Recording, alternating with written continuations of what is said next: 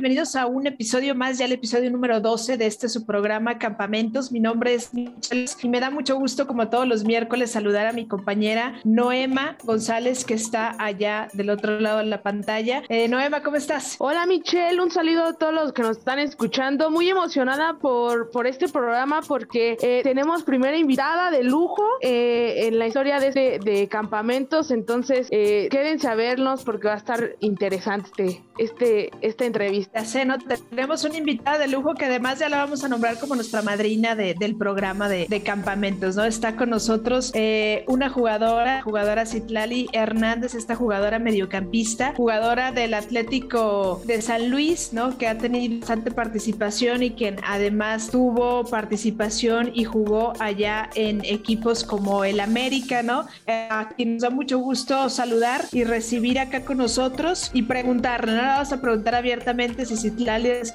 nuestra madrina de, campamentos y, estar acá con nosotros para nosotros es mucho gusto.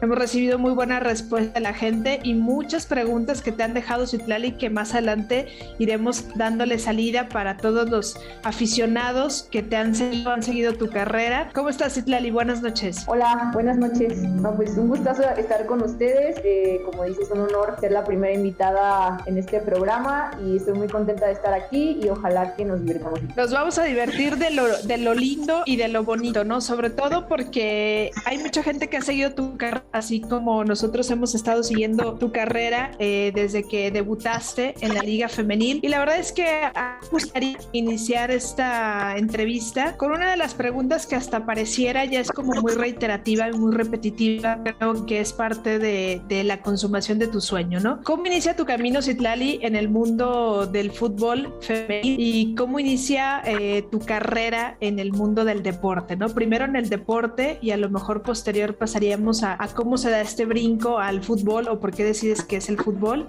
y cómo es tu respuesta cuando ya tenemos una liga acá Sí, bueno, yo empecé a jugar aproximadamente a los 13 años, creo, así como en un equipo más formal, pero antes me gustaba jugar mucho pues en en la calle, con mis amigos, con mis primos, porque da la entonces pues, empezaba a jugar fútbol eh, y pues yo me agregaba a jugar fútbol. Y me gustó mucho desde, desde niña el deporte. Mi papá es maestro de educación física, entonces no sé si, esa parte deportista me la haya heredado él directamente. Eh, yo recuerdo cuando era niña, pues mis papás se interesaban en que, en que hiciera deporte, en que hiciera pues cosas bien de mi vida. Y yo quería jugar fútbol, pero mi mamá no quería. Entonces incursioné un tiempo en el voleibol, en el básquetbol pero al final pues mis papás me dejaron jugar fútbol desde aquel lejano 2008 y bueno cuando empezó la liga que me parece fue como en 2017 aproximadamente eh, pues yo la verdad ya estaba estudiando la universidad estaba estudiando una ingeniería y estaba muy centrada en, mi, en mis estudios. Jugaba fútbol pues en, en casa pero más pues en, en el barrio como llaman y se dio una oportunidad de hacer unas visorías y la verdad no creía que, o sea, para mí ya yo era una, jugadora ya mayor, de, edad más avanzada, pensaba eso y, no creía que se, que se fuera a dar la oportunidad, pero afortunadamente pues cuando fui a hacer las visorías América y todo esto, pues, pues tuve un resultado favorable y al final pues me quedé allá.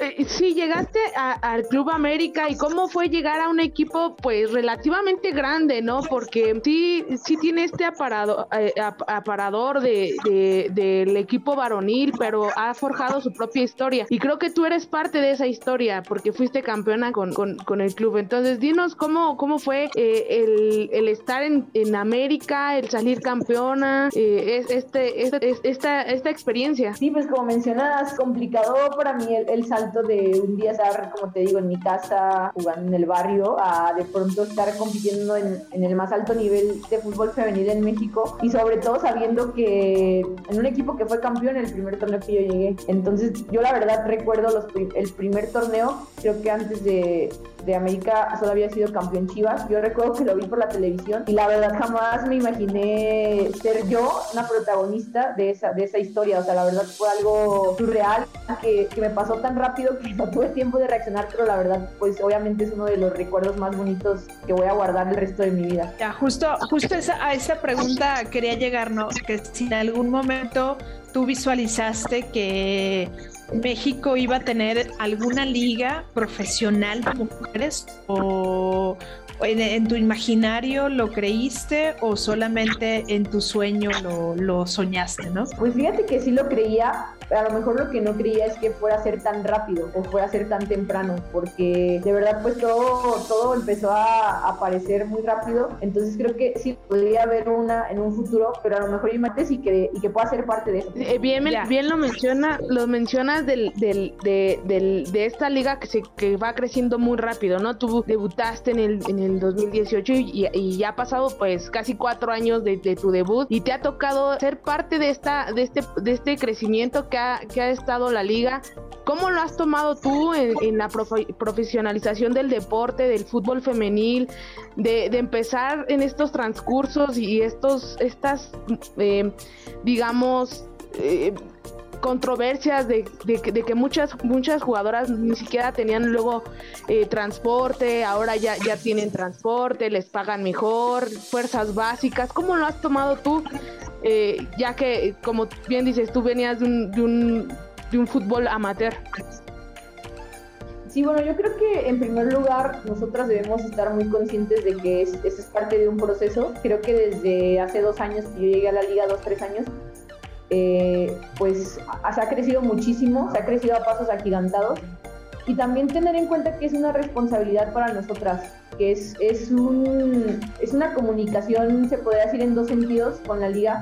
Así como nosotras, si nos preparamos mejor, si dormimos mejor, si comemos mejor, mientras mejores atletas seamos y más profesionales seamos, también la liga va a ir creciendo, el espectáculo va a ser mejor, se va a hablar mejor de nosotras como, como futbolistas y como personas entonces, tener en cuenta esa parte, o sea, que no solamente es el querer recibir de, la liga o de la gente, sino también nosotros aportar lo mejor de cada una, lo mejor de, nuestras personas, de, nosotras como profesionales, para poder llegar a, que esto sea algo bueno y que dure muchísimo y que todas las niñas que vienen atrás de nosotras lo puedan disfrutar muchísimo más y mejor que nosotras.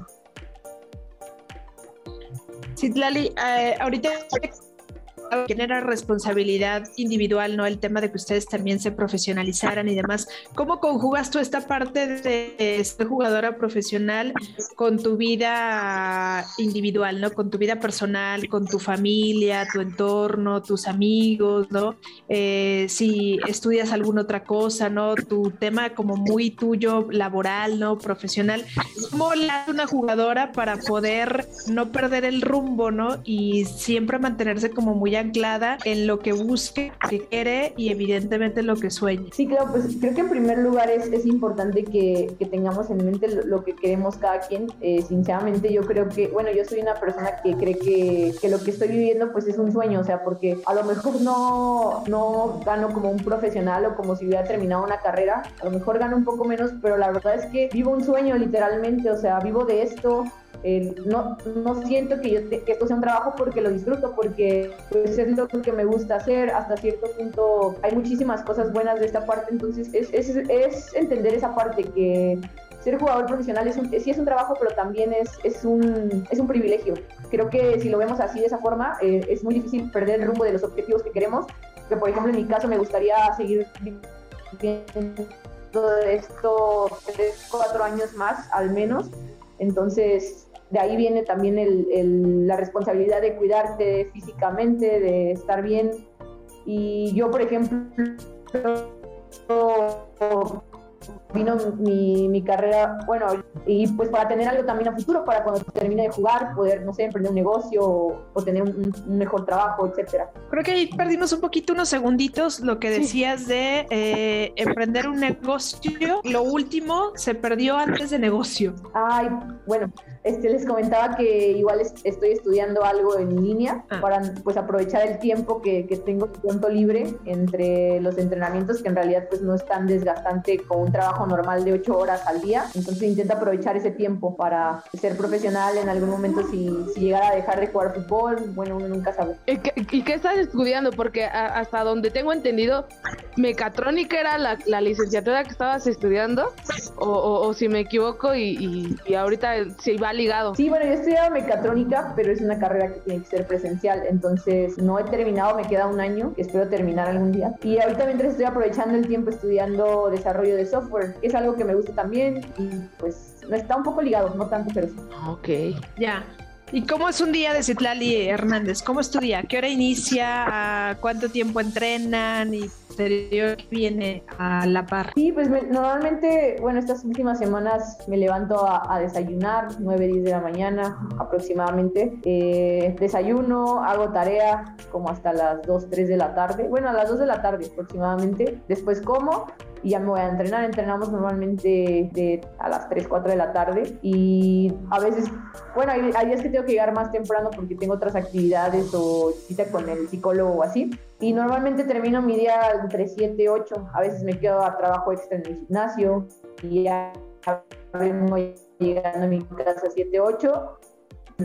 Salgo con amigos o veo una película aquí con algunas amigas o así. Ah, ahorita mencionaste amigos, mencionaste también a tu papá, a tu mamá, que por ahí no le gustaba mucho que jugabas eh, fútbol. ¿Cómo es es tu, tu red de apoyo? Porque me imagino que ellos son pilares para que para que tú sigas desarrollándote como profesional. Sí, pues la verdad al principio cuando yo fui a América, pues o sea, mi sueldo no era malo, pero tampoco era un gran sueldo y en muchas cosas a veces necesitaba un poco del apoyo de ellos o llegué a necesitar del apoyo de ellos, entonces en ese sentido ellos siempre estuvieron pues abiertos, siempre han estado abiertos para apoyarme en lo que necesito, incluso esa prim- ese primer torneo en la final ellos estuvieron allá en Monterrey, eh, también pues en cuanto a la escuela, pues ellos cuando, cuando yo decidí, bueno, cuando fui a hacer mis visorías que tenía que dejar la universidad, pues ellos igual siempre me apoyaron, me dijeron que si eso es lo que realmente quería, pues que tomara la oportunidad. Entonces, pues para mí es importante, siempre ha sido importante el apoyo de ellos. A lo mejor no digo que no hubiera llegado sin ellos, pero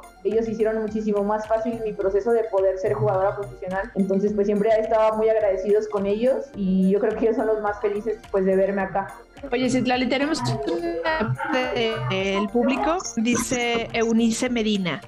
Citlali, ¿cómo te ves en cinco años en el fútbol o dedicándote a lo que estudiaste? Pues tengo 26 años y ya voy a cumplir 27 este año. Entonces yo creo que sinceramente no estoy segura de cómo me veo en 5 años, pero si soy sincera me gustaría seguir jugando fútbol para entonces. O sea, me gustaría todavía a la edad de 32 años poder físicamente rendir como de fútbol profesional. Entonces pues me preparo todos los días para eso. O sea, intento cuidarme físicamente para poder llegar a, esa edad jugando fútbol. Eh, yo, yo tengo una pregunta de Real DAC-1 que, que se llama Diego. Em, ¿Cómo fue tu transición de América a Atlético de San Luis? Siendo que en América pues tenías pocos minutos y, y ahora en San Luis es, eres pieza clave del, del equipo. Y, y deja aquí un asterisco diciendo que sin mencionar, sin mencionar el golazo que te vi meter contra Necaxa en la temporada pasada, crack.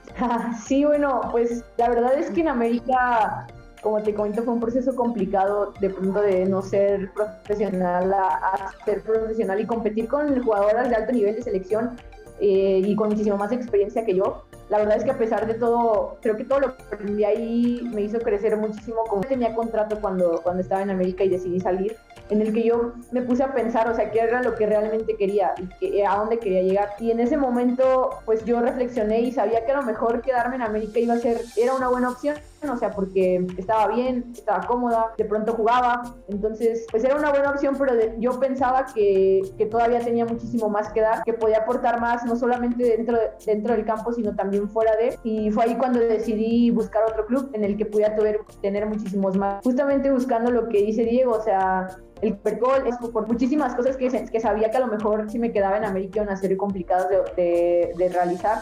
Y fue ahí cuando decidí pues dejar esa comodidad y ir a buscar pues algo más. Y la verdad es que ahora estoy muy contenta. Estoy contenta por todos los minutos por toda la, la experiencia que he adquirido estando acá y, y por la confianza que me han tenido también. Y siempre salir como de la zona de confort, sobre todo para ustedes, ¿no? Que al final parte de lo que tú comentabas, que creo que se me quedó muy grabado, ¿no? Que tú ves el fútbol como no un trabajo, ¿no? Porque lo disfrutas y, y te apasiona el tema de- del fútbol, ¿no?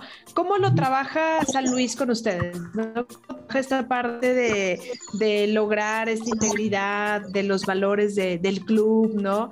Eh, ¿Cuál fue la o cuál es la gran diferencia entre América, ¿no? Que era una institución a lo mejor con un poco más de apoyo económico, con un poco más de reflector, a San Luis, ¿cómo hace San Luis para generar esta sinergia con sus jugadores, jugadoras, esta unión, este trabajo, ¿no? Es, este aspecto de que no se sientan tampoco menos, ¿no? Que a lo mejor un un equipo más competitivo, ¿no? Como puede ser un, un, un Tigres, vamos a, decirlo así, ¿no? Porque Tigres ese ha sido como el equipo, las Amazonas, las referentes de, de la liga femenil, ¿no? ¿Cómo lo trabajan con ustedes en el día a día? Sí, bueno, nosotros sabemos lo que probablemente o en la institución se sabe que, que somos una institución relativamente joven, sinceramente que se ha, se ha abierto paso en, en, la liga mexicana y, y sinceramente desde ese punto muy humanitario se trabaja en el club. Eh, bueno, a mí yo solamente estaba en antes, pero acá se trabaja mucho esa parte del equipo, o sea, se intenta pues que seamos una, que seamos una sola, que nos apoyemos en todo, en todo sentido. La verdad es que también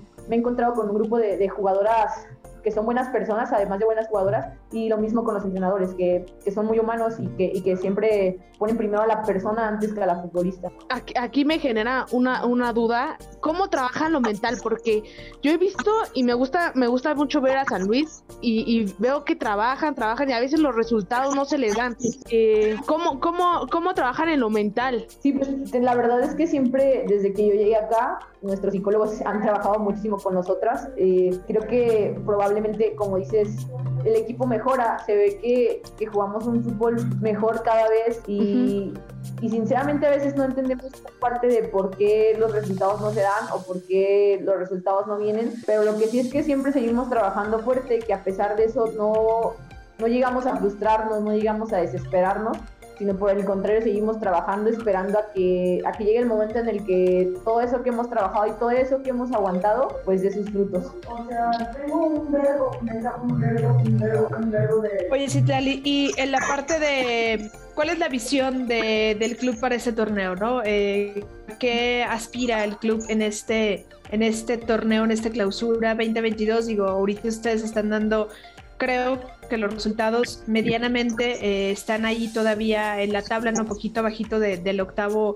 lugar, ¿no? Pero medianamente han, han, han, hecho bien las cosas, ¿no? Es cierto lo que decía Noema, que tienen buenos partidos y de repente el resultado no se les da o de repente termina eh, en empate, ¿no? El resultado. Pero ¿cuál es la, la visión para este torneo para el Atlético de San Luis?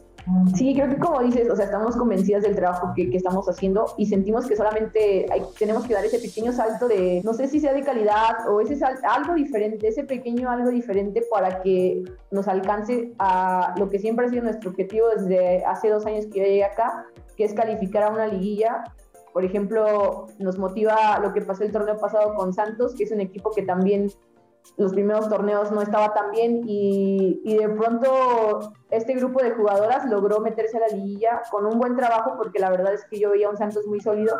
Entonces es, es parte de eso también, o sea, el saber que ya tenemos tiempo trabajando y, y, que podemos llegar a conseguir esa, esa liguilla como mencionas a pesar de que ahorita estamos en 9 o 10 me parece, pues no estamos muy lejos y, la verdad me pone contenta que ese torneo la verdad se ha visto muy parejo en, muchos enfrentamientos que, que un Mazatlán que nos ganó a nosotros, este, no sé, después pierde con Juárez o, lo que sea, que se han dado resultados muy, muy, pues, hasta cierto punto que no se esperan. Y eso hace la liga más atractiva y la hace más competitiva y a la vez pues motiva a todos los equipos a saber que nos podemos meter a la liguilla. Entonces ese siempre, siempre ha sido nuestro objetivo desde que empezó el torneo y esperamos pues que al final de, temporada se logre. aquí nos manda otra otra pregunta eh, Diego y nos dice que, que cómo, cómo ves las extranjeras, ha aumentado la competitividad, eh, ha, venido a, a, a, sacarles más, eh, digamos, el jugo a las mexicanas, no sé, ¿cómo, cómo ves la, la, incorporación de, porque tuvimos dudas, ¿no? Porque decíamos, le van a quitar el lugar a, una jugadora mexicana, no sé, pero tú como, desde adentro, ¿cómo lo ves? Pues mira, por ejemplo, en nuestro caso que, que solo me ha tocado en, esta en esta etapa de la liga convivir con, pues, con las dos jugadoras españolas que hay en la liga. Sinceramente para mí me han aportado muchísimo, pero más allá de, de lo futbolístico, o sea, yo, yo siento que la forma de ver las cosas, o sea, en primer lugar, pues porque vienen de un país más desarrollado que nosotros, aunque, aunque sea, suene feo decirlo, pues la cultura ya es diferente, la cultura en Europa es diferente y eso siento que nos aporta a nosotros como personas en el día a día. Y otra cosa también, pues es que, que la liga española obviamente es mejor que la nuestra porque tiene más tiempo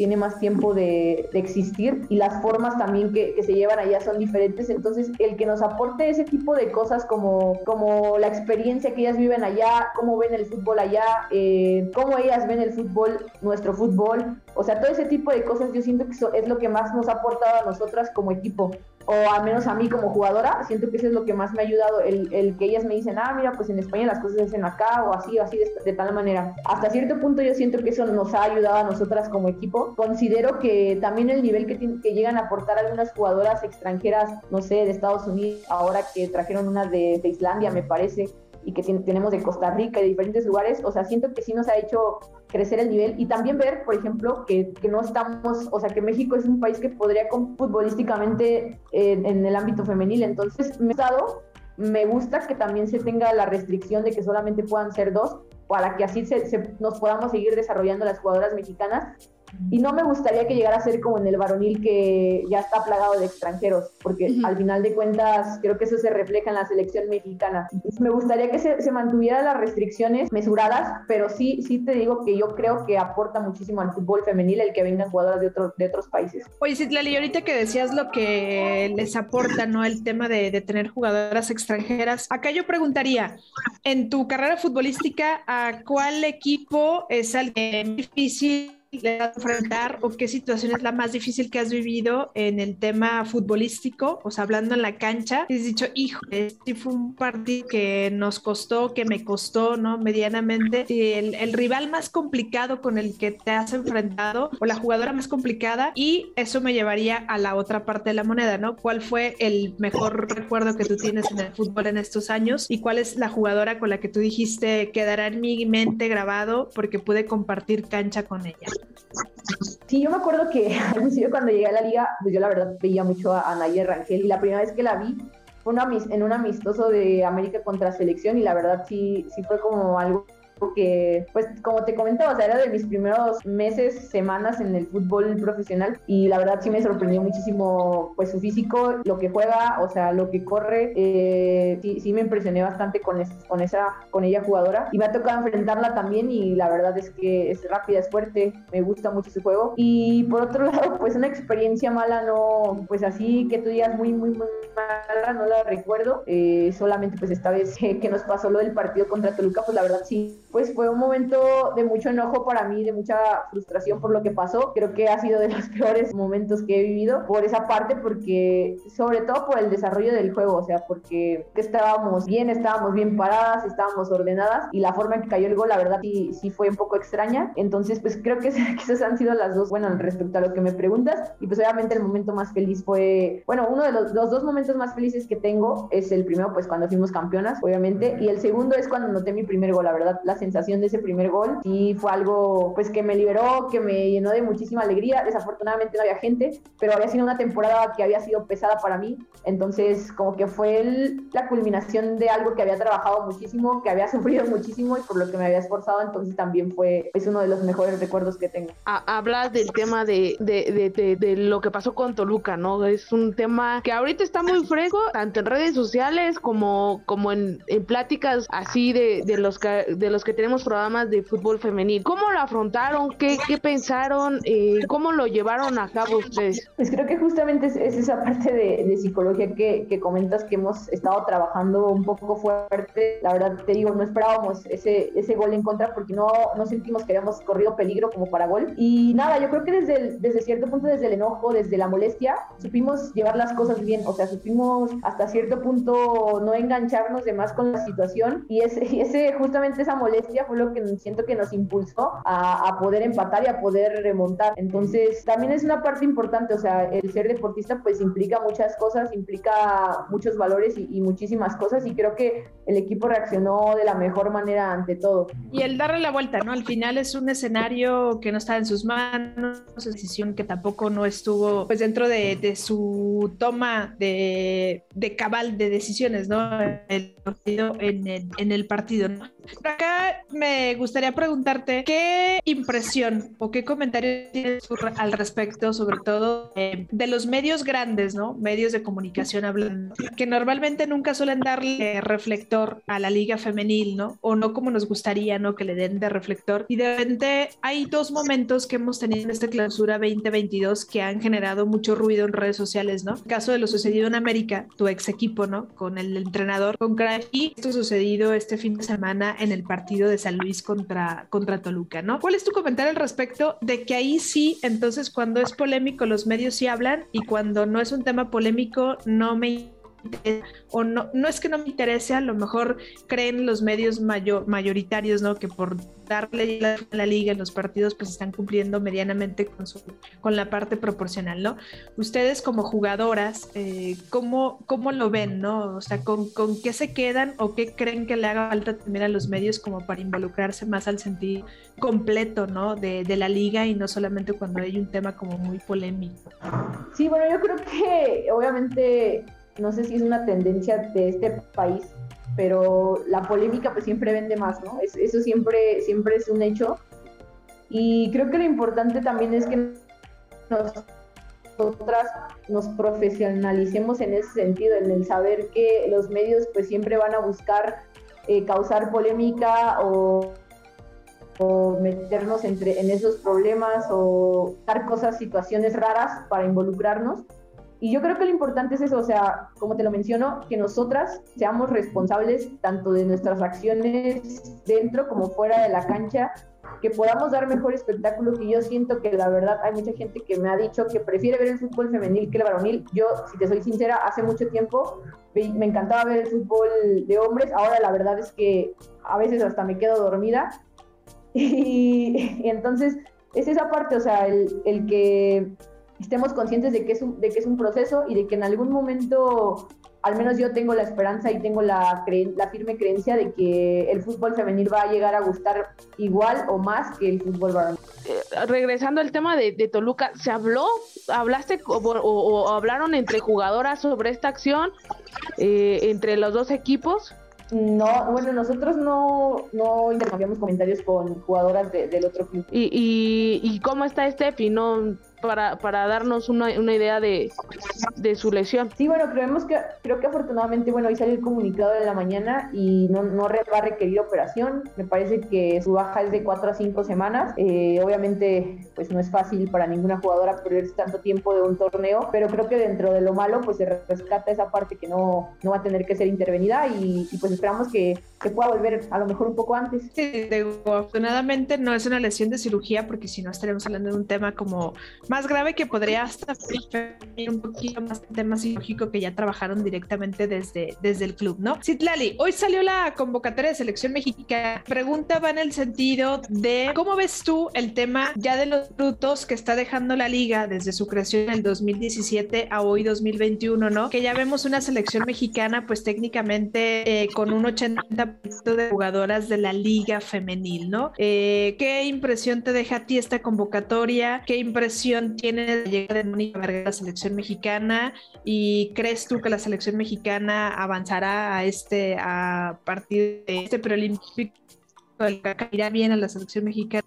Sí, creo que justamente es esa parte de la liga que, que, se ha hecho bien. O sea, el estar en competencia continuamente, creo que no, nos ha hecho bien pues a la mayoría de las jugadoras, nos ha hecho desarrollarnos, nos ha hecho trabajar eh, muchos aspectos técnicos, tácticos, físicos que, que en un futuro nos, nos, van a ayudar a, a poder competir con, con, selecciones top del fútbol femenil. Y la verdad es que yo creo que la selección sí se puede meter eh, tanto al mundial como al, al, olímpico. La verdad me encantaría que, que podamos, se pueda competir en, en, estas competiciones porque pues nos habla de un roce internacional que, que, va a ayudar muchísimo. Y, y, nada, o sea, te digo, esa parte de, de saber que, que, se está trabajando bien en los clubes y que, y que la liga va creciendo también. En cuanto a tus objetivos personales, eh, ¿el llegar a selección o irte a otra liga están en ellos? Sí, ambas me gustarían, la verdad es que sí, sí me gustaría llegar a lograrlo y esperemos que se pueda dar en, en uno o dos años. No, no hay ninguno, pero la verdad es que algo que me llama muchísimo la atención la Liga de Francia y me gustaría poder ir a un equipo de, Francia. Seguramente te veremos allá en Francia en algunos pocos años y corto tiempo. Titlali, una pregunta más. Eh, sub-17, ahora que ya está el torneo de la sub-17, aunque ustedes tienen contacto con las jugadoras de la sub-17, ¿no?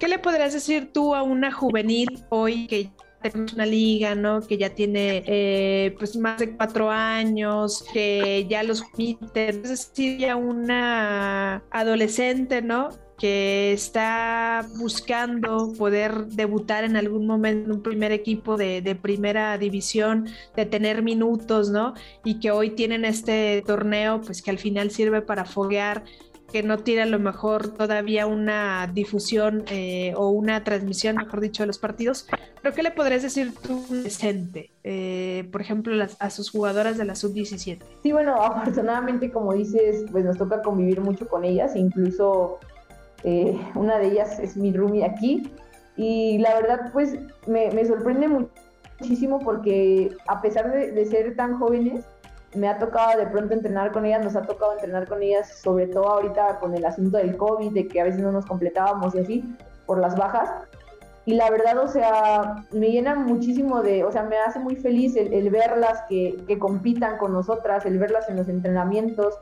Yo creo que nada más es, es esa parte de, del ser disciplinadas, del, del saber realmente lo que quieren, lo que quieren lograr y a dónde quieren llegar y que no pierdan de vista esa parte y que todo lo que hagan sea algo que las acerque a ese objetivo, no que las aleje.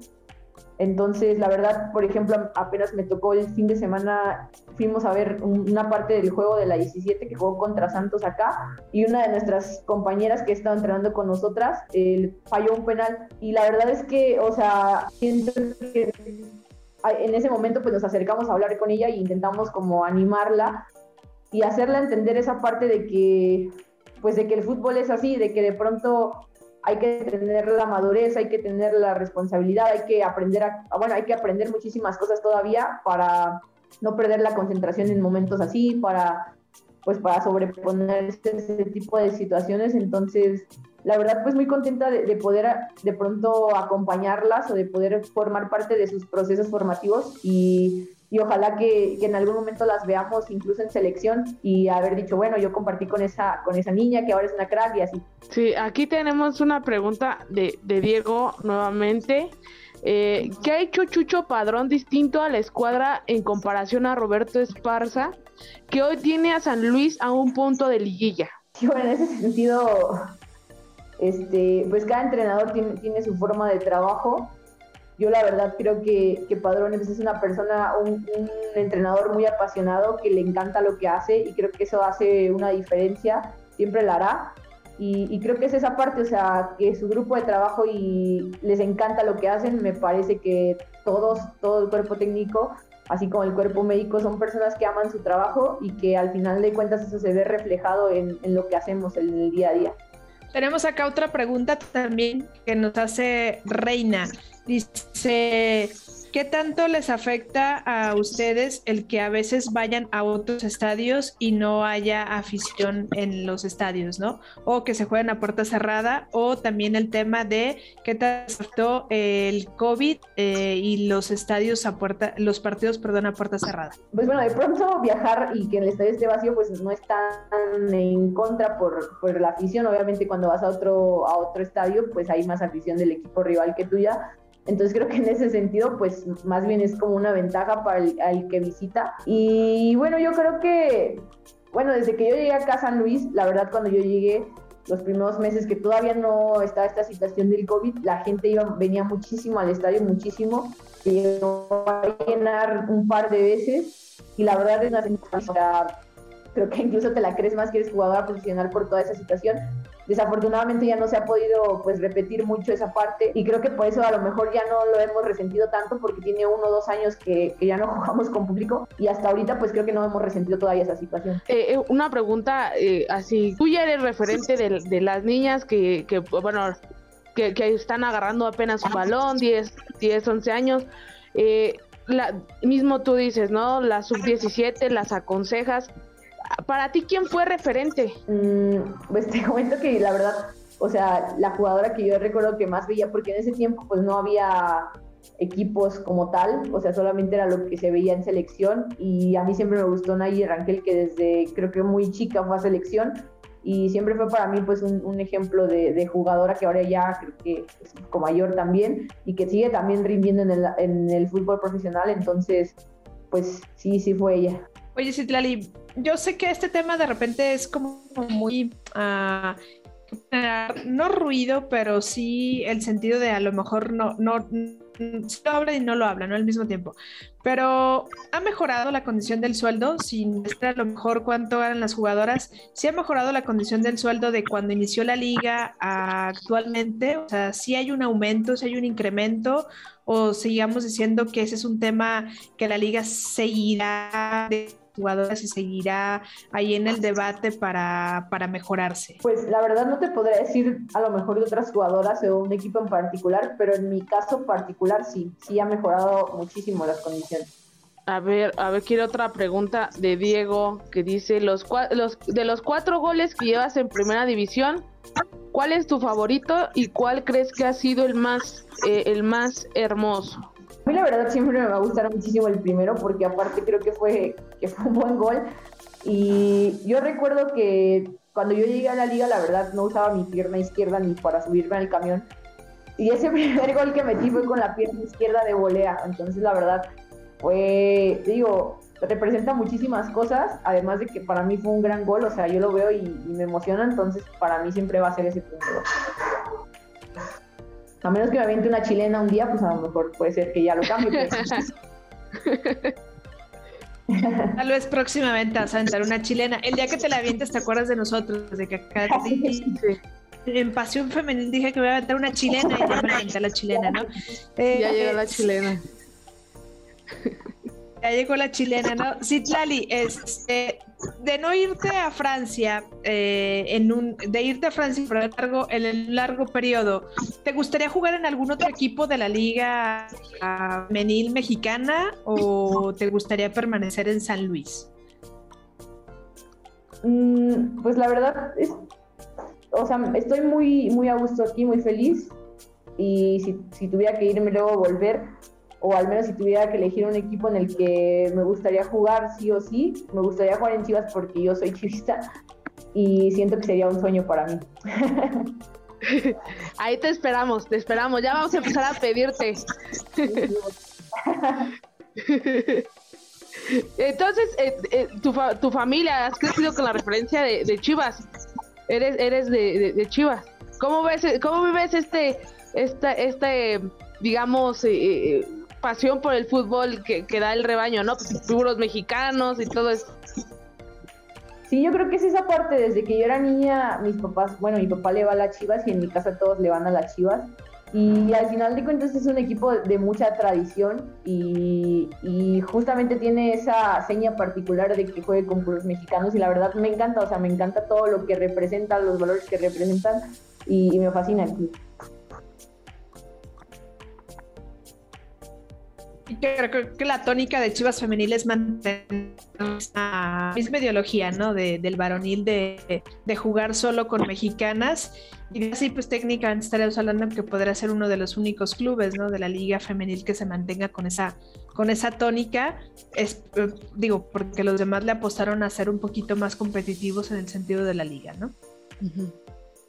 Sí, la verdad, o sea, ahora que lo mencionas, estaría muy, muy padre o me gustaría muchísimo ya como aficionada, el saber que en 10 años Chivas sigue jugando con puras mexicanas, la neta estaría padrísimo. O sea, que sigan la misma ideología que tienen con el equipo varonil, pues creo que estaría de lujo.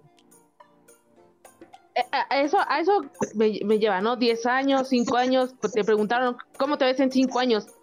eh, hablabas de, invertir tu dinero eh, pensando en el futuro en un negocio. ¿Tú te ves en el, en el fútbol después de, que termine tu carrera? Que espero falten muchísimos años para, para que termine. La verdad es que ahorita, o sea, lo que yo, lo que he estudiado y lo que me he enfocado desde mi vida fuera del fútbol, pues no tiene nada que ver con el fútbol. Pero si te soy sincera, ya con estos años que he estado en el ambiente, no me cierro las puertas ni tampoco me niego a la posibilidad de que a lo mejor en un futuro estudie mi carrera de director técnica. La verdad me encanta lo, esto, me encanta todo lo que vivo todos los días y, y no me cierro la oportunidad a que en un futuro pues pueda darme. Ahorita te digo, yo estoy estudiando algo diferente, pero igual en unos años puede ser que sí.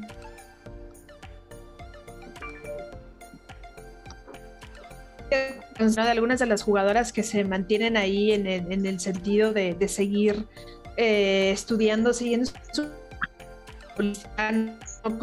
pero en otra parte como es la dirección, como es la dirección técnica o cualquier otra otra cuestión ahí que lleve acá, se lleve a cabo en la cancha, ¿no? Y eh, Cintia, nuestra otra compañera campamento nos había dejado algunas preguntas que eh, voy a, leerte. Una vez, ya no la habías platicado hace un ratito, que eh, decía, tu impresión cuando fuiste eh, seleccionada por primera ocasión para jugar en, en la liga femenil? ¿Cuál fue mi impresión? Preguntas. ¿Cuál fue tu impresión, tu primera impresión, pues, de decir, te vas a quedar, aquí vas a jugar y a partir de este momento ya eres profesional? No, pues la verdad, o sea, como te digo, todo pasó tan rápido en ese momento que, o sea, no, no lo creía, ni siquiera, ni siquiera supe qué pensar, o sea, solamente dejé que las cosas pues fluyeran y así. Y obviamente después eh, sentía como nervios, emoción, o sea, era algo bastante nuevo para mí algo que no me imaginé, entonces pues más que nada es eso, las maripositas en el estómago que sientes cuando es algo nuevo en tu vida, cuando es algo que no sabes qué va a pasar, creo que eso fue lo que me sucedió en ese momento. Ah, ah, hay otra pregunta de, de Cintia, eh, Michelle. Para darle salida a sus, a sus preguntas. Sí, para dar, déjame, te leo la otra pregunta. Dice, ah, muchas mujeres hemos soñado con ser futbolistas. ¿Qué les dirías a las niñas que se quieren dedicar a esto y que tienen 5 años, 4 años, 10 años, 11 años, ¿no? ¿Qué le dirías a una niña que dice, yo quiero ser futbolista como Lali, que la veo en la tele y, y que empieza, ¿no? Con estos, con estos pininos y que anteriormente pues no existía, ¿no? Era imposible, ¿no? Que tuvieras en la televisión un partido de fútbol femenil, de, o sea, un partido. Pues nada, o sea, esa parte que, que sepan en primer lugar, pues que es algo muy, muy posible ahora, hoy en día. Y en primer lugar sería eso. En segundo lugar, pues que, que disfruten mucho, no solamente de, pues de, no, que no se que enrollen en, querer llegar, sino que disfruten de, del proceso, de lo que están haciendo. Y en, en tercer lugar, pues yo creo que sería la disciplina, que creo que es lo más importante pues podemos ver, no sé, ejemplos de futbolistas como Cristiano Ronaldo y, unos cuantos otros que en base a disciplina pues han logrado muchísimas cosas. creo que esa es una parte muy importante, muy, muy importante de un deportista de alto rendimiento, la disciplina. Entonces es eso, que disfruten y que tengan disciplina. Y listo, Cintia otra ya no la contestó ah, hace un rato Citlali y yo tendría una pregunta más en el sentido de eh, ¿Qué crees tú que le hace falta a la liga femenil eh, desde el, punto de vista de ustedes que están inmersas, ¿no? que lo viven día con día? Tema político, ¿cuál es el tema pendiente, urgente a resolver de la liga en el cual la federación se tiene que sentar ya a trabajar, ¿no? para seguir eh, ¿no? Nosotros a lo mejor desde fuera vemos un ángulo, ¿no? Pero ¿cuál es el ángulo que ustedes dentro eh, alcanzan que han dialogado entre futbolistas, ¿no? Entre compañeras, que es un tema como urgente que la liga ya tenga que atender? Pues yo consideraría, o sea, más que nada que la liga, consideraría que los clubes también deberían estar un poco más conscientes de la diferencia que hay entre fútbol varonil y el fútbol femenil, porque de pronto mmm, creo que, que, haría falta un poco más de especialización de pronto de algunos, no sé si entrenadores, auxiliares, o sea, que se haga una, una mayor especialización hacia el deporte femenino porque estamos de acuerdo en que para nada es parecido. Podrá ser fútbol sí, pero es muy diferente la forma en cómo se juega el varonil y el femenil, la forma en cómo se vive el varonil y el femenil. Entonces, creo que sería más que nada esa parte que igual me ha tocado platicar con algunas que creen que, que de pronto se podría dar ese, ese, proceso de mejor manera, el que haya personas más especializadas en, en el deporte femenino como tal. Eh, voy a leer este comentario que dice de, también de Diego, que dice, mi San Luis llega a liguilla este torneo, guarden este tweet, entonces ya, ya lo guardamos. Y también eh, eh, Eri, Eri LP, no me emocionó cuando dijiste que, iba, que le ibas a la Chivas, yo también le voy y me emocioné efectivamente. Sí, pues tengo que decir la verdad, la verdad, siempre he leído a la Chivas. y ya por acá hasta etiquetaron a Nelly para que te contrate y ya lo hicieron acá. Es un posible refuerzo, lo estás dejando ir o lo puedes dejar ir, ¿no? Así que acá estamos uh, con del Guadalajara haciendo su, su presión en internet para que Citlali juegue en el Guadalajara. ¿no? Comenzó ya, ¿eh? Ya comenzó. Que si el tema del arbitraje. Ya sé, ya sé, ¿no? Dice Eric, ¿cómo ven ustedes el tema de la, cómo ven ustedes el tema del arbitraje? ¿Creen que hace falta ir eh, revisión? Pues mira, la verdad no sé si, pues que, que sí nos mandan de pronto a, o como que si le dan más import, menos importancia a la liga, que a lo mejor de pronto nos mandan árbitros, pues no sé si castigados o algo así, entonces pues sí, sí me gustaría que, que, se pusiera un poco más de atención en esa parte, porque creo que más de una, alguna vez muchas jugadoras se han quejado en Twitter, no, no es algo como que sea un secreto. Y nada, o sea, yo creo que eso sí sería pues parte de a lo mejor de las peticiones que dices, que le den más importancia en ese sentido también a, a la liga. Es que, es que yo sé, yo, yo, yo lo veo del, desde la parte de, de aficionada, donde si ya estás viendo que tus jugadoras y tus equipos están profesionalizando, lo mínimo que esperas por parte de la liga es de que las los árbitros y los árbitros eh, empiecen a profesionalizarse, ¿no? Que muchos decimos que, que los mandan de, escuelita a la femenil y, y, por eso tantos errores.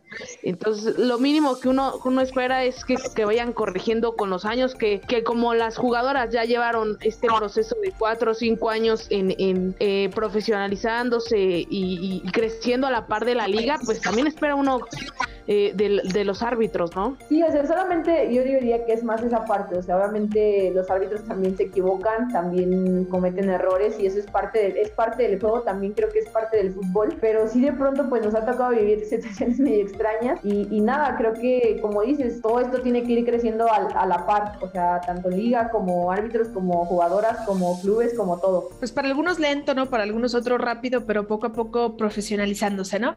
Pues nos agradecemos mucho, Citlali, por el tiempo compartido acá para la gente de Pasión Femenil, para la gente de Campamentos, y sobre todo eh, por haber sido nuestra madrina en este programa de Campamentos. Espero antes de que tengas al, al, Guadalajara, entonces a otra entrevista y nos venga a dar acá la exclusiva de que ya se va a ir al Guadalajara, ya se va a ir a Francia, ¿no? sí, ojalá que sí. ya, ya, te, ya te estoy pidiendo, mira, sí. hashtag Nelly, Nelly ve por Cintia. Citlali, perdón, Todos, Citlali. Todos los días va a estar. Es que estoy viendo, estoy viendo el, el Twitter de Cintia. Sí, estoy viendo el, el, el, el, Twitter de Cintia y está también igual. sí, muy bien, entonces ya cuando me vaya. Ya que se vaya al Guadalajara. Ustedes van a ser mis madrinas después. Eh, un honor haberte tenido ¿Sí? como, como invitada el día de hoy. A Citlali y pues te dejamos descansar porque sabemos que mañana tienes que entrenar y tiene que preparar para el siguiente juego y acá Noema ya pide que tenga Tú, tú, dirás que cuando iniciamos ese hashtag. De una vez, vámonos. vámonos, Recio.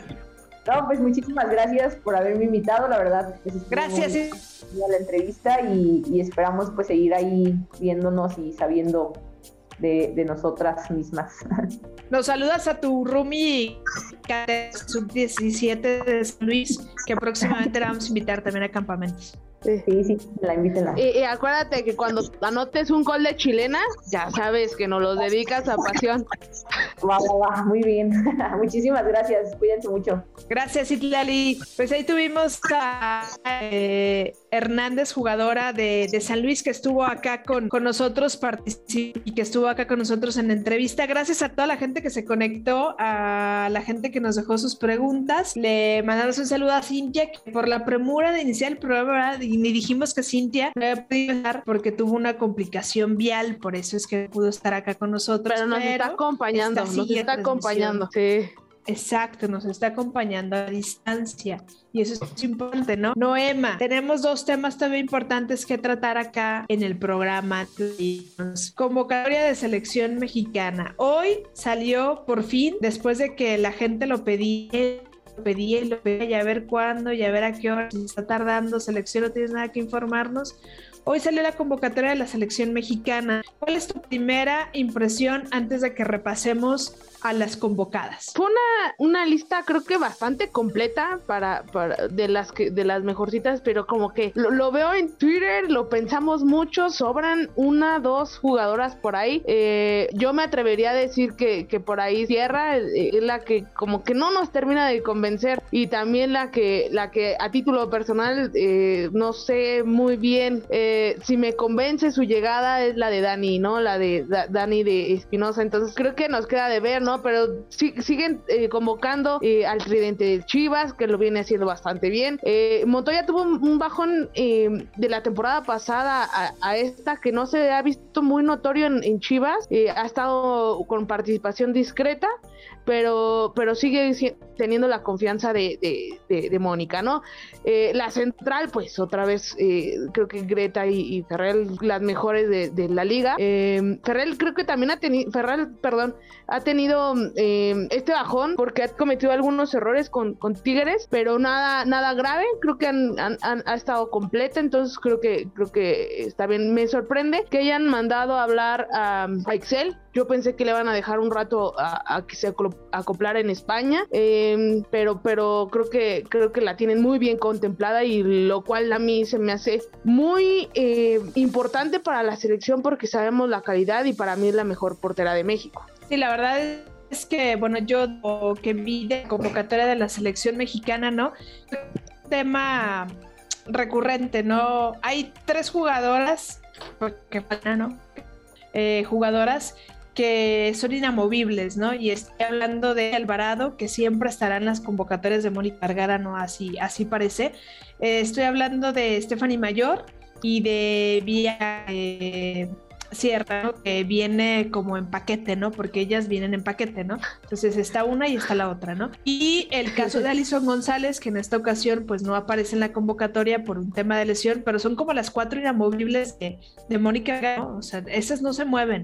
Llueve, truena, y, y por un momento fue Nicole, ¿no? A mí me sorprendió, y por un momento fue Nicole, ajá, de, de Nicole, ¿no? Ya le ha movido un poquito porque, por ejemplo, bueno, a Oregel ya no la ha convocado, ahorita aparte Oregel está lesionada, ¿no? Pero ya no la ha convocado y después de, las críticas que había hacia la convocatoria de Oregel y que, y que porque metía, ¿no? Ya le ha variado un poquito, ¿no? Janely Farías, por ejemplo, ya nunca regresó, ya tiene varias convocatorias que ya no regresó y creo que ya agarró como en la zona de Funcho la lectura de Tigres, ¿no? Porque al final ahí está parte de, Tigres, ¿no? O sea, parte de la defensa es el conjunto de las Amazonas, ¿no? A excepción de de, Rebeca Bernal y, de Jimena López, ¿no? Eh, Kenty Robles, ¿no? Que, que viene de, eh, de Europa. Y Excel no le iba a convocar porque pues, técnicamente se acaba de ir Excel, ¿no? Dije, entonces a lo mejor la van a dejar allá y ya que pudiesen haber convocado a otra portera, ¿no? A Melanie, que normalmente lo hace bien, ¿no? De eh, o a darle la oportunidad ¿no? a alguna de las jugadoras porteras de la liga femenil. Dio la oportunidad de Alejandría Godínez, ¿no? Que es bueno y que habla de lo bien que ha estado. Pero acá el morbo era, ¿Charlene iba a ser convocada o no? Y no fue. vi, un, tweet muy... muy... Charlene es la... Es que se, me está cortando un poco, espero no cortarme yo. Que sí, vi, un, vi un tweet un poco... Eh, de, de, ahí en Twitter sobre lo que mencionan, que si ya esperaba a Charlene, bueno, pues ya está mayor. Y le dice, no, la edad no tiene nada que ver. No, no, no, es que ya está Stephanie mayor. Eh, yo también esperaba que la convocaran. Es extraño, pero creo que es esperado, ¿no? Porque si no convocan a decir, eh, es creo que la, convocatoria después de, años borrada de selección de Charlene, eh, no sé si ya se haya animado las perezas en ese, en ese sentido. Será como el tema digo, no sé si es un tema también de ya fue tu momento, ahora es momento de otras jugadoras, pues, o sea, que hay que darle paso a una nueva generación, ¿no? O sea, tú en algún momento ya tuviste la oportunidad o, o ya tuviste pasión pero sí, sí sorprendió para muchos porque Charlyn Corral pues es la actual líder de goleo, ¿no? Y ha hecho un buen torneo. Lo cierto es que ha hecho un buen torneo hasta de enero para acá. Digo, el lapso, los meses pasados había estado como muy inestable este tema, ¿no? Entonces creo que están las que mejor o las que en un mejor nivel vienen, ¿no? Estoy figurando las mismas jugadoras que Mónica convoca del extranjero, ¿no? El caso de Jimena López, ¿no? El caso de... el caso también de Mira Delgadillo, ¿no? Que también es convocada de Alvarado. Eh, pues aparece también Nancy Antonio, Paulina Jaramillo, ¿no? Que, que Caro Jaramillo le puede dar mucho a la selección. Ojalá, ojalá que Mónica se atreva a alinear a Caro, a Licha y a Jocelyn, ¿no? Ojalá, porque si no, y si va a estar jugando con las posiciones y en algún momento la otra, luego ahí es en donde se descompensa la selección mexicana, ¿no? sí, ¿te imaginas eh, eh, ese, ese, ese delantera que tuvo en, su tiempo Chivas, que nos duró poco, nos duró nada más una temporada, que era María, eh, Jocelyn, Licha, Caro. ¿Te imaginas eh, esas, esas cuatro jugadoras que se reconecten en selección? Creo que sería eh, fundamental y creo que sería brillante eh, si, si, llegaran a trascender. Sí, la, la, verdad es que sí, ¿no? Como en el tema de la defensa, ¿no? O sea, ojalá que lo juegue con Meta, con con Kenty Robles, con Rebeca Bernal, ¿no? Que ya lo, ya lo jugó así, según yo, un partido, ya lo, ya lo alineó así, y en el medio campo, pues esperemos que ahí pueda aparecer Nancy Antonio, ¿no? Ramillo, eh, María, María Sánchez. Creo que la defensa este, la alineó así contra Canadá en el primer amistoso, ¿no? Sí, si mal no recuerdo, sí fue contra Canadá. Es contra Argentina. No, porque contra Argentina no estuvo Greta. Fue contra Canadá. Y le dio contra Canadá que las alineó así, ¿no? Exacto, le dio buenos resultados, ¿no? Pues la selección mexicana tendrá partido el próximo 17 de febrero, el próximo jueves, el primer partido, y después jugará el 21 de febrero, ¿verdad? Si mal no recuerdo, si es el 21 de febrero o 22. Es el... Es el 21, ¿no? No, el 20, perdón. 17 y 20 de febrero. Ajá. Ajá. Sí. 17 y 20 de febrero serán sus partidos amistosos que tendrá la selección mexicana, sus primeros dos partidos, perdón, amistosos, sus primeros dos partidos de eliminatoria eh, rumbo a pues, el Mundial. Esperemos que la selección mexicana vaya bien. Hoy Mónica Vergara atendió medios de comunicación, también lo hizo Mayor hizo Valle, eh, Kenty Robles también estuvo ahí, y Mónica decía y hablaba de que era muy complicado hacer como mi, micro, microciclos, ¿no? Eh, ciclos pequeños en los que pudiera jugar o tener un poco más de minutos y más de participación y entrenamientos con las jugadoras, sobre todo pues porque todos los clubes las necesitaban, ¿no? O sea, todos los clubes estaban activos las ligas y era como muy muy complicado eso, pero pues se trataba de hacer lo más que se podía y de tener a las jugadoras lo más que se pudiera cuando así se daban las cosas, ¿no? Ellas estarán convocando al llegando al CAR seguramente al término de sus participaciones en esta jornada que arranca mañana, por cierto jornada número 7, y que termina el domingo. Eh, técnicamente las últimas jugadoras en reportar serán las del Guadalajara, ¿no? Porque el Guadalajara juega el domingo, que será pues Licha, el tema de Jocelyn Montoya. De Caro Jaramillo y de las últimas jugadoras que lleguen al CAR. Hablando de Licha Cervantes, fíjate, Noema, déjate platico rápido, que Licha Cervantes ayer eh, le invitaron a, a, ser madrina de la tercera edición de la Copa Jalisco, un torneo de copa que se juega acá en el estado, en el que se invita a a que participen los 125 municipios con, con un equipo. Eh, se hace una liga, ¿no? Con jornadas y demás por regiones y después hay una semifinal, cuartos de final, perdón, final y final. Eh, digamos que es este torneo amateur del fútbol femenil y varonil, ¿no? Y para esta edición, para generar un poco de proyección y para hacer un poco más de impacto y de eco en la femenil, pues invitaron a Alicia Cervantes a ser la madrina de esta tercera edición y decía que estaba muy contenta, sobre todo porque su municipio, de donde es ella, de San Ignacio Cerro Gordo, va a tener un equipo. Decía que esta será la primera edición en la que exista un equipo de San Ignacio Cerro Gordo eh, en la edición de la Copa Jalisco. Entonces, de 57 equipos creo que arrancaron en la primera edición, hoy serán 90 los equipos que participen femenil, o sea, habrá, habrá un gran avance porque solamente se estarían quedando 25 municipios fuera. Casi la gran mayoría de los municipios está participando para este torneo, que además eh, tiene acercamientos con los dos clubes mm, de acá de Jalisco, ¿no? Con el Guadalajara y con Atlas, para después hacer las famosas visorías, ¿no? Y de repente también hay visores de otros equipos, pues que vienen a ver a las jugadoras, ¿no? Y hoy que tenemos ya sub-17 y demás, creo que esto ayuda mucho a este tema de, la difusión en la, en la liga femenina. Eh, ¿Qué importancia es esto eh, que, nos estás diciendo, la proyección del equipo del fútbol femenil? Eh, ya sabemos que Jalisco con este tipo de copas pues eh, tenía un, gran auge en, el fútbol femenil, eran, eran los que proyectaban y por lo y por lo que está, bueno, muchas jugadoras de la liga femenil eh, actualmente vienen, vienen de este tipo de copas. Eh, es muy importante, ¿no? En esa parte.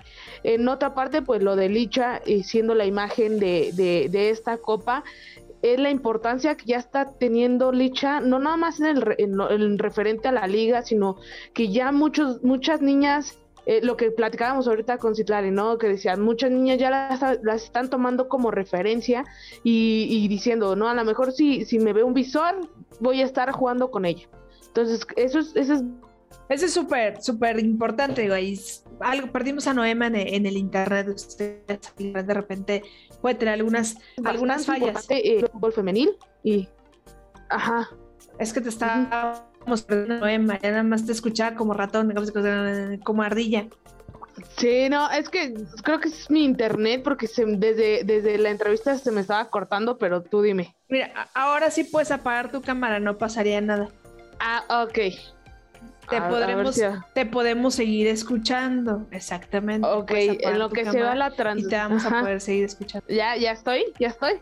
Ya estás, ya estás acá, ahora sí.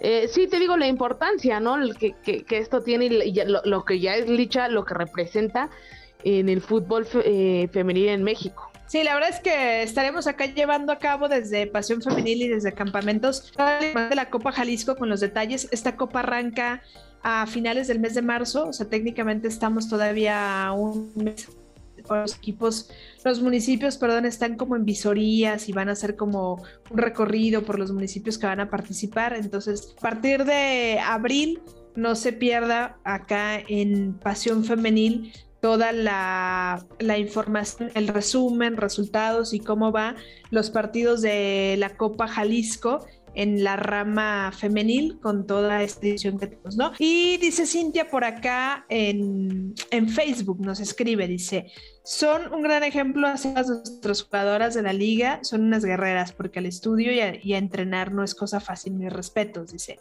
Uh, mis rayadas, Alex Godínez, Rebeca Bernal y Diana García están convocadas a selección mexicana. Anda muy feliz Cintia porque además, déjenles cuento, presumiendo en sus redes sociales ya que va a volver a ver a sus rayadas este fin de semana. Y a la gente que hoy andaba esperando la playera de Cintia firmada, pues no la vieron, pero el otro miércoles por acá estará con su playera para enseñárselas, porque no la debe desde el miércoles pasado, ¿no, Emma? Sí, sí, hoy, ya sabemos que pues por, por temas, eh, ex, ahora sí que como en términos futbolísticos extra cancha ya no pudo estar eh, acompañándonos y, ya la, la, el, jersey, el jersey nos los va a estar presentando la, el próximo el próximo programa, ¿no? Porque, híjole, yo sí tengo ganas de ver algunas firmas ahí. Sí, el próximo miércoles que nos presuma su playera de, rayadas firmada y a ver que nos cuente también su experiencia de cómo le fue en este partido que podrá ver nuevamente a sus rayadas ante Toluca, ¿no? Creo que las creo que el partido es ante Toluca esta, esta siguiente semana, ¿no? Noema, tienes otro tema antes de cerrar el programa, el tema de lo que sucede en la Liga de Estados Unidos y los detalles que ya se dieron a conocer. Hoy anuncian un partido amistoso, el Houston, ¿no? Houston ya hay que adoptarlo, ¿no? Un equipo más entre la liga femenil. Lo adoptamos. Ya no, sí, Houston, hermano, ya eres mexicano. Eh, sí, lastimosamente dos noticias. Una de ellas eh, en la NWSL bastante triste con temas de, los escándalos del, del año pasado. Eh, Molly eh, eh, esta, esta, reportera que destapó el tema de, Rory Dames en, la Liga de Estados Unidos sobre el abuso verbal en, Chicago, eh, siguió investigando, siguió em, dándonos información y ayer sacó un artículo donde lastimosamente Rory Dames no fue su primer acto de abuso en Chicago viene desde, desde la Academia eh, Eclipse de, también de, Chicago, digamos una filial del, equipo, donde él entrenaba eh, desde hace más de 25 años, yo creo. Y, aquí lo el tema preocupante es de que mm, ya, ya las denuncias son de niñas de menores de edad, ¿no? no porque sea ni más ni menos grave, creo que eh, es igual de grave y, de delicado. Ah, hay denuncias desde, desde 1998, entonces ya te imaginarás lo que viene arrastrando este, este abusador. Eh, este, es que todo lo que vas leyendo de él eh, es un criminal, entonces creo que aquí no nada más es la culpa de él, sino de todo el sistema que lo viene protegiendo. Eh, los abusos que él hacía, por lo menos en Chicago, eran verbales y psicológicos. Eh, acá ya en, Eclipse ya son sexuales eh, de, menores de edad. Eh, se, destapa todo lo que, lo que este criminal venía haciendo. jugadoras cuentan que las que si, que si hacían un mal pase, las ponían a, correr en un sinfín de vueltas. Eh, que en medio tiempo les llegaba y decía, si tú me das un pase más eh, o, mal acertado para atrás y no para adelante, eh, el equipo lo pagará, ¿no? Entonces, nos habla de todo lo que, lo que ha venido arrastrando este tipo y espero que, que se pueda solucionar algo, ¿no? Las denuncias también se hicieron contra USA Soccer, que es la, la federación, y ellos no hicieron nada, ¿no? dejaron pasar estas denuncias. Y hoy sale una carta de jugadoras muy importantes del equipo nacional Alex Morgan, Christine Press, Tobin Heath, Carly Lloyd, la, recién jubilada, eh, Rapino, eh, Becky Sorbrand, eh, Kelly O'Hara, San Miwis y Crystal Dawn levantaron la voz y dijeron que, este mm, em, encubrimiento también lo hizo USA Soccer, ¿no? Porque sabían las demandas y la carta va dirigida a, dos personas en, este, en este caso que buscan la presidencia de USA Soccer, que es Carlos Cordeiro, Cordeiro em, quien fungió como, como presidente mientras ellas estaban en el mundial. Eh, con él iniciaron la demanda de salarial del equipo de Estados Unidos eh, y, ahorita están eh, en aspiraciones políticas para volver a dirigir la federación. Y la otra persona es Cindy Parlow, es jugadora, también busca candidatearse a, la presidencia, actualmente es presidenta y, y ellas piden simplemente transparencia, justicia y que estos hechos no sean olvidados y que se hagan caso. Todo porque ya hay una gran investigación, una serie de pruebas y cada vez que revelan algo es como más alarmante, catastrófico, ¿no? y de terror, ¿no? O sea, de cómo, no, no, en mi cabeza no figura el tema de que sea tu sueño y tu sueño en el mismo sueño estés viviendo una pesadilla de manera permanente, ¿no? O sea, que dejes de disfrutar lo que te gusta hacer, que es el fútbol, porque está detrás de ti una persona que te lleva un sinfín de años y que además se aprovecha de la posición del puesto y de la edad para poder cometer abusos psicológicos, físicos y sexuales. Eh, lo que tú dices, ¿no?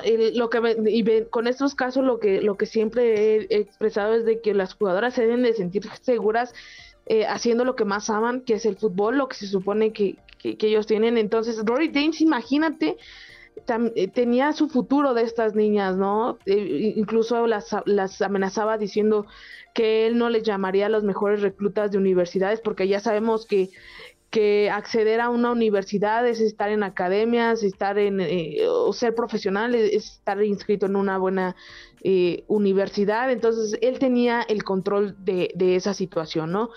Eh, espero que, que, termine todo esto, que se tenga justicia. hablabas de, también de de, la, de lo que más le gusta a las jugadoras. Por Manashim, que, que tuvo el caso con Paul Rayleigh, regresó a, entrenar con San Diego. Ahorita está entrenando como jugadora invitada por, por Alex Morgan. Y cuando se le, se le, se le eh, preguntó a Alex Morgan, dijo, eh, ella va a regresar, se no tiene asuntos pendientes, ¿no? Y, misma Manashim en, en, entrevista dice, es que él me quitó una parte del fútbol que, que, que, a, mí no me, o sea, que a mí me duele, ¿no? O sea, me quitó el fútbol, él me quitó el deseo de seguir jugando. Exacto, ¿no? Sobre todo por, por, esa parte, ¿no? Y que si les cargan un poquito, digo, veremos más historias y más personas involucradas. Y mientras no existe una sanción, pues de nada habrá servido el que algunas cuantas valientes se animaron, denunciaron y hicieron lo que correspondía, ¿no? Creo que ahora la pelota está en la autoridad y la autoridad es la que deberá de establecer ahí un tema de justicia, ¿no? y de no dejar que el, delito se quede como, como impune, ¿no? Además de esas malas noticias, Noema, hay una parte positiva, ¿no? Salieron ya unas fechas, eh, ya está un, un, calendario, ¿no? Y además se anuncia este partido del Houston contra Pumas, acá amistoso, ¿no? Todo iba perfecto hasta que dijeron que el partido era puerta cerrada híjole, me quitaron ahí el, la, ilusión. Yo quiero ir a ver a Houston o a cualquier equipo de la NWSL. Para terminar el caso de, Rory Dames, quien quiera eh, leer el artículo completo, la investigación completa está en el Washington eh, Post. Eh, puedes acceder a estas dos notas si, tú, si tú metes un correo. Y, puedes ingresar y, y, leer esta, estas dos investigaciones. Eh, totalmente gratuita por siete días. Entonces, si quieren informarse un poquito más sobre eso, les dejo aquí el dato. Hablabas de la, de, la Challenge Cup, este torneo amistoso, ya no torneo amistoso, sino ya, ya es un poco, ya, ya, ya es, ya vale para, para, es como una copa MX aquí en México, eh, que ya lleva su tercera edición. Em, inicia el, el, el, 18 de marzo. Em, con tres eh, eh, grupos, ¿no? El, grupo del este está Gotham, eh, Washington, North Carolina y Orlando Pride. En el grupo del centro está Kansas City, está Louisville, está Houston y está Chicago. Y en el oeste está Orlando, Portland y los dos equipos nuevos de expansión, San Diego y, Angel City. inicia con el partido de Kansas City. Louisville todavía no sabemos si va a haber streaming por, por, por Twitch, pero pues, estaremos eh, ahí investigando. Y ese mismo día se, juega el clásico de Cascadia, ¿no? Entre Portland y, All Rain. Em, es el partido, digamos, el clásico, la, mayor rivalidad de la NWSL. Y creo que va a empezar interesante la, Challenge Cup, ¿no? Y al otro día, en 19 de marzo, debuta eh, San Diego contra Angel City, los, los dos nuevos equipos de expansión. Em, y bien lo dices, ¿no? Houston tiene el amistoso con Pumas. Se va a jugar, me parece, el 2 de marzo a puerta cerrada. Eh, va a venir María Sánchez a, reencontrarse con México, no nada más en, la Sultana del Norte, sino también eh, en cantera, pero lastimosamente no vamos a tener acceso al público. La verdad es que sí, eh, se pierde sobre todo porque es un equipo internacional, no porque es la oportunidad como de de Pumas de la reivindicación después de los malos Híjole, no quiero decir partidos porque tienen destellos muy buenos Pumas de repente, pero creo que hay malas toma de decisiones al momento de que está el juego, ¿no? Ejemplo, lo que vimos en Rayadas, que la directora técnica tardó más de 40 minutos en hacer un cambio, 30 y tantos minutos en hacer un cambio. Y eso hace una constante, ¿no? Me tocó comentar el partido del clásico también, en donde Pumas tenía la presión absoluta y el control de la pelota y también tardaron muchísimo en hacer modificaciones y cuando hizo modificaciones metieron un gol y ya no les alcanzó, ¿no? Y el gol lo metió esta brasileña justamente que ha tenido buena, buena participación, ¿no? Y entonces creo que se pierde acá una oportunidad positiva, ¿no? Por parte del conjunto de Puebla, digo del Puebla, del Pumas para, para poder este, pues invitar a su gente, ¿no? Y que medianamente también la gente pudiera disfrutar de un partido como lo que representa el Houston Dash, ¿no? Pues ahí podrán seguir eh, y estar al pendiente si quieren ustedes conocer información de la liga, de esta copa y de todo lo que hay en los equipos de Estados Unidos. Con Noema, ¿dónde te pueden encontrar, Noema, en tus redes sociales? Eh, Noema SH en Instagram y en, y en Twitter estoy como Noema Chauyana y vamos a estar durante la Challenge Cup y la temporada regular. Eh, vamos a estar posteando los links si, si les interesa y si los encontramos también, porque no sabemos si va a haber el servicio de, streaming. Sobre todo si los encontramos, ¿no? Si los encontramos por ahí, los estará compartiendo Noema y acá en Pasión Femenil también estaremos compartiéndolos. Y le mandamos un saludo a Cintia que dice que ha seguido la transmisión. Saludos, Cintia. Dice la siguiente semana, juro que les traeré mi jersey a ver si consigo más firmas en el partido de este, de este fin de semana, ¿no? Pues acá te esperamos, Cintia, el próximo, el próximo miércoles. Gracias a la gente que se conectó, gracias a la gente de Escuadra que hizo posible la entrevista con Citlali Hernández, jugadora de Mazatlán, esta jugadora mediocampista. Y eh, también a mí me pueden encontrar en mis redes sociales como arroba michelle-rosas y a Pasión Femenil la encuentran en todas las plataformas aquí en el video estuvieron saliendo las redes sociales de Pasión Femenina MX.